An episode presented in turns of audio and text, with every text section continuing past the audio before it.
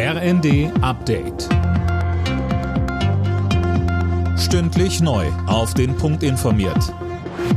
Ich bin André Glatzel. Guten Abend. Der mutmaßliche Messerangreifer aus einem Zug in Schleswig-Holstein sitzt jetzt hinter Gittern. Unter anderem wegen zweifachen Mordes wurde gegen ihn Haftbefehl erlassen.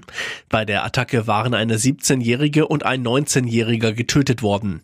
Heute war Bundesinnenministerin Nancy Faeser in Brokstedt, wo der 33-Jährige festgenommen wurde. Sie dankte den Einsatzkräften und auch den Bürgerinnen und Bürgern hier vor Ort, die spontan geholfen haben sei es, dass sie hier das Restaurant zur Verfügung gestellt haben für Zeugenbefragung, sei es, dass die Bäckerei, die Menschen dort sofort gesagt haben, wir unterstützen, wir geben Kuchen raus für die Passagiere, die natürlich zutiefst betroffen waren. Da ist wirklich Großes geleistet worden. Dafür auch meinen ganz herzlichen Dank. Erfolg im Kampf gegen Cyberkriminalität. Ermittler aus Deutschland und den USA haben das Hackernetzwerk Hive zerschlagen. Die Gruppe hatte es weltweit auf Unternehmen abgesehen. Mehr als 1500 schwere Cyberangriffe sollen auf ihr Konto gehen. Der Deutsche Städtetag hat vor einem Kliniksterben in Deutschland gewarnt. Viele kommunale Krankenhäuser seien extrem überschuldet und stünden kurz vor dem Aus, erklärte Vizepräsident Burkhard Jung bei einem Treffen in Chemnitz.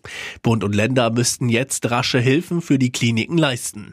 Viele werden aus den Haushalten der Städte unterstützt, um vor Ort das Krankenhaus überhaupt handlungsfähig zu leiten. Und das kann dem Grunde nach nicht sein. Das ist ein Fehler im System, der ist unerträglich. Es ist eine Bundesaufgabe, den Betrieb der Krankenhäuser zu sichern. Und es ist eine Länderaufgabe, die Investitionen in den Krankenhäusern zu sichern.